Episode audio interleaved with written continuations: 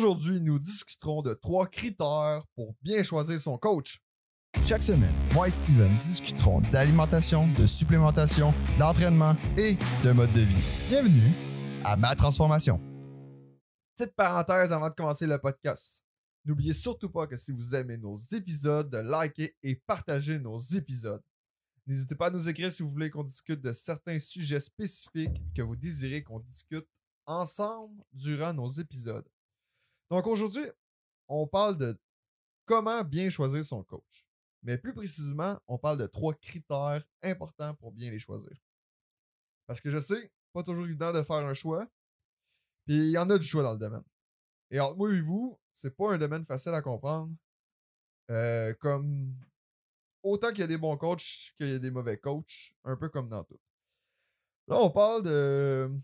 On parlera pas de cas précis ni de nom, mais on va vous montrer les critères que selon nous euh, va vous aider à faire un choix puis va vous faire faire un choix raisonnable. Bonjour Steven, ça va bien?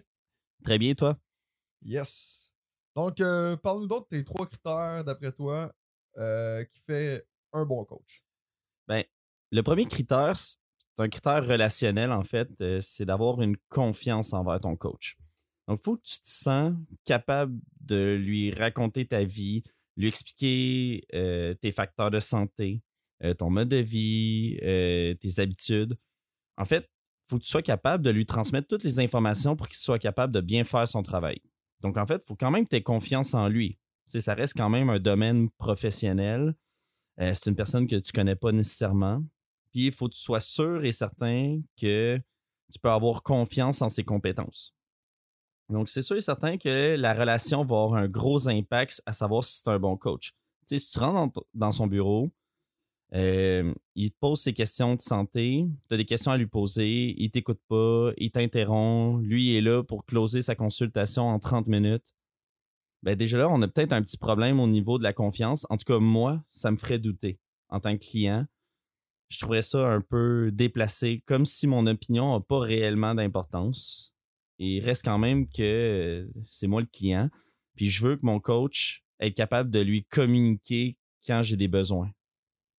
Ouais, ben surtout qu'on le sait que ce qui est coaching, fitness ou etc., changement de vie, c'est pas juste de recevoir un plan alimentaire puis un plan d'entraînement, c'est aussi euh, changer son mode de vie, etc.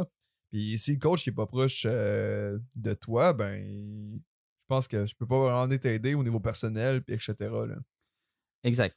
Puis. Puis tu n'auras pas le goût non plus d'aller dire tes petits secrets, ces affaires-là, qui vont.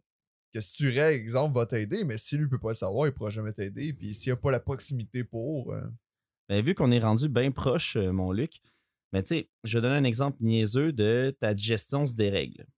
Euh, ta constipation, diarrhée, peu importe. Vous venez de changer votre plan alimentaire. Théoriquement, ça peut avoir une incidence sur votre digestion, mais tu ne te sens pas en confiance avec ton coach, puis tu lui dis pas tu te dis ça va passer. Ouais, ben c'est gênant d'y arriver, là.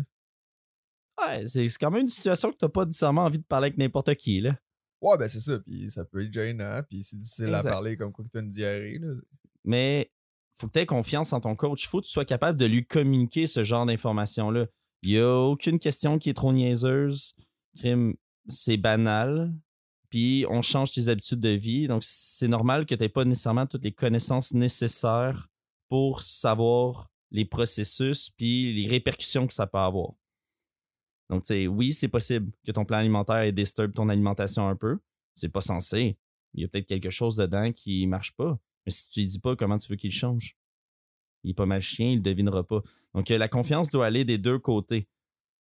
Donc, en fait, le, coach doit avoir confiance en son client qui va respecter, en fait, euh, ses engagements. Mais la même chose du client en tant que tel. Il faut qu'il ait confiance en son coach de communiquer tout changement qui pourrait arriver, puis qu'il y ait une relation saine, pratiquement amicale entre les deux. Ah bah oui, c'est important, en effet.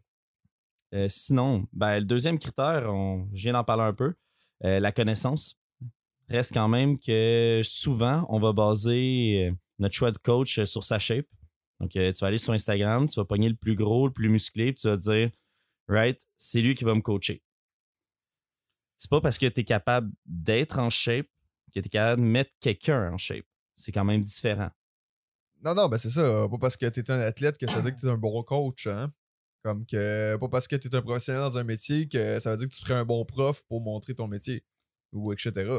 Exactement. La pédagogie puis l'enseignement, c'est quand même différent que juste être intelligent. C'est comme. Mais c'est la même chose dans le fitness en tant que tel. C'est pas parce que tu as un physique, on pourrait dire, impressionnant ou que tu as gagné des compétitions, etc., que tu es nécessairement le plus qualifié pour aider quelqu'un à changer ou du moins suivre un parcours similaire au tien? Parce que la génétique va rentrer en ligne de compte, la gestion, le mode de vie, euh, sa récupération. Donc, en fait, il faut que le coach ait les connaissances suffisantes d'être capable d'analyser le client et percer derrière sa carapace et voir, en fait, c'est comment qu'il réagit, c'est quoi le client? Donc, ouais, ben, c'est ça, parce que c'est tellement du cas par cas, il faut qu'il puisse voir le chemin de, possible de chaque individu il va connaître son chemin à lui par cœur, il va être capable de l'exécuter correctement, il va être bon avec son chemin. Parce qu'exemple, il va avoir gagné des compétitions avec le kit, fait que ça va être un exemple. Mais un dire qu'il est capable d'adapter tous ses, outils à quelqu'un d'autre qui est tellement du cas par cas, puisque on le sait, hein, chaque être humain est différent, puis euh, tous ces aspects. Là, fait que c'est plus difficile pour quelqu'un qui n'a pas nécessairement les outils euh, à aider tout le monde. Oui, en même temps, si on a regardé l'Olympia l'année passée, euh, Big Ramy, il est énorme. Mais il doit manger trois fois moins qu'un autre bodybuilder, pour être franc, comme, par rapport à d'autres de sa catégorie. Comme, il n'a jamais eu un gros appétit, puis tous ses coachs qu'il a eu en ont parlé. Il mange pas tant que ça. Ah ouais, puis il est beef, genre. Ouais. Mais comme, si, admettons, tout tu t'entêtes que faut qu'il soit en hausse calorique faut qu'il mange. Faut qu'il soit à deux doigts de vomir à chacun de ses repas si on veut qu'il soit gros. Yo, le processus sera pas le fun. Probablement que manger va être un stress, puis il va pas bien gérer tout ça. Il n'y a pas nécessairement le transit intestinal pour gérer autant de stock. Ça va juste avoir un impact négatif. Donc, son coach a été assez intelligent pour comprendre que, right, c'est pas nécessairement la solution pour lui de manger des énormes quantités. Mais encore là, c'est de l'adaptation. Puis on parle d'un bodybuilder pro, donc ça peut aller loin. ah ouais, en effet, euh, c'est assez large. Ben, eux, c'est les kings de la génétique. Théoriquement, pratiquement tout fonctionne. Donc, imagine monsieur, madame, tout le monde qui ont une génétique moyenne ou pas fameuse. C'est vraiment plus spécifique ce qui peut fonctionner. Donc, il faut avoir la capacité d'analyser le client puis cerner qu'est-ce qui va fonctionner et qu'est-ce qui fonctionne pas. Ah ouais, puis avoir les outils pas aussi, là, parce que pas parce que tu es athlète que nécessairement tu connais tout. Tu n'as pas nécessairement le niveau de recherche et d'études au sujet que. Parce que souvent, tu vas te lancer là-dedans, tu vas apprendre ce qui est bon pour toi. Mais tu n'apprendras pas nécessairement ce qui est bon pour les autres. Tandis qu'un coach, justement, lui, techniquement, devrait avoir les outils puis les connaissances pour la diversité, tout le monde. Puis en général, un athlète a un coach. Donc, tu sais, comme c'est pas lui qui s'est mis en shape. Lui a été un soldat, puis il a fait ce qu'il avait à faire ben pour improve puis montrer ce qu'il y a sur stage. Ben, tu sais, si on revient un peu à l'exemple euh, que tu donnais au début, que exemple l'athlète qui, est, qui, est beef puis tout, puis que tu prends comme exemple. Mais arrêtez, regardez dans, dans tous les types de sports c'est pas long que le classique du coach c'est euh, un petit monsieur Boboul, puis que dans le fond, il est vraiment bon comme coach, puis qu'il forme des athlètes euh, juste incroyables qui sont deux, trois têtes de plus que lui. Euh, c'est des frigidaires, mais lui, c'est parce qu'il a juste la. Il est capable d'enseigner la technique, il est capable de voir les défauts de chaque personne, puis il est capable de les optimiser. Là. C'est pas son physique qui repose sur comment il va coacher les gens. Exactement.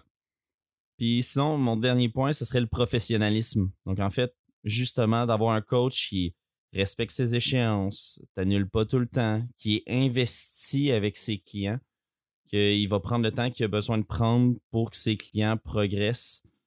C'est que son but en tant que tel, c'est justement que ses clients atteignent leur objectif. Donc, euh, il va être vraiment à jour dans ces choses. Ses suivis vont être bons. Justement, en fait, pour avoir une qualité de service. Donc, pas juste un plan sur un coin d'un comptoir sur une feuille lignée mobile comme on avait au secondaire. Non, non, parce que c'est important qu'il y ait un suivi régulier, etc. là. Exactement. Euh, chaque jour, ça change. Ben, tu sais, c'est sûr que c'est impossible de suivre quelqu'un chaque jour sans arrêt. là. Sinon, euh, probablement, il serait dispendieux sur un de temps, le coach. Mais au moins une fois semaine ou etc. Puis, parce qu'il y a tellement de choses qui changent dans une vie qu'il faut qu'il y ait un suivi régulier. Là, ça, c'est sûr. Puis, tu sais, je sais pas, euh, je sais pas ce que tu en penses, euh, Steven, ou si en général, est-ce que les coachs sont souvent organisés ou en moyenne? Ben, c'est sûr que l'organisation, c'est pas évident. On a déjà parlé, je pense, dans les précédents Ouais. podcasts. J'adore ça, dire qu'on a parlé de plein de choses dans les précédents Poxal. Euh, Poxal. Podcast. Mais, euh, il me semble qu'on l'a dit, c'est pas facile l'organisation. Puis le professionnalisme vient avec l'organisation. Puis, euh, c'est pas donné à tout le monde, mais ça se travaille. Puis, euh, c'est ça. C'est de le travailler puis d'être le plus professionnel possible. Ben, en tant que tel, ton organisation va comment avoir un impact direct sur le service que tes clients vont avoir? Donc, à mon avis, ça vaut la peine toujours de miser essayer d'offrir la meilleure expérience. Un client satisfait va te référer, va être euh, content, il va revenir te voir. Puis justement, ça va renforcer la confiance qu'il y a en toi. Donc, ça va renforcer ses résultats aussi parce qu'en te faisant plus confiance, ben, il va s'investir beaucoup plus dans le processus que vous faites ensemble. Ça, ça vient de même. Ben oui, c'est sûr. Mais, euh, tu sais, c'est important du coup, là. C'est le fun d'avoir un service professionnel. Puis c'est le fun de. Tu sais, aussi, le professionnel, ça apporte un. Un peu comme un réconfort parce que t'as toujours la personne que tu sais qui, qui va être là au bon moment. Puis tout. Tandis que là, si tu cours toujours après, c'est pas vraiment évident pour avancer dans tes résultats. Exactement. Fait que je pense que ça fait pas mal le tour des euh, trois critères euh, que nous considérons importants euh, à notre point de vue pour avoir un bon coach et faire le bon choix. Fait que merci de nous avoir écoutés. On se donne rendez-vous la semaine prochaine pour un autre épisode. N'oubliez pas de partager nos épisodes et je vous invite à rejoindre notre communauté Facebook Teen D Night Communauté. Merci encore une fois. À la prochaine.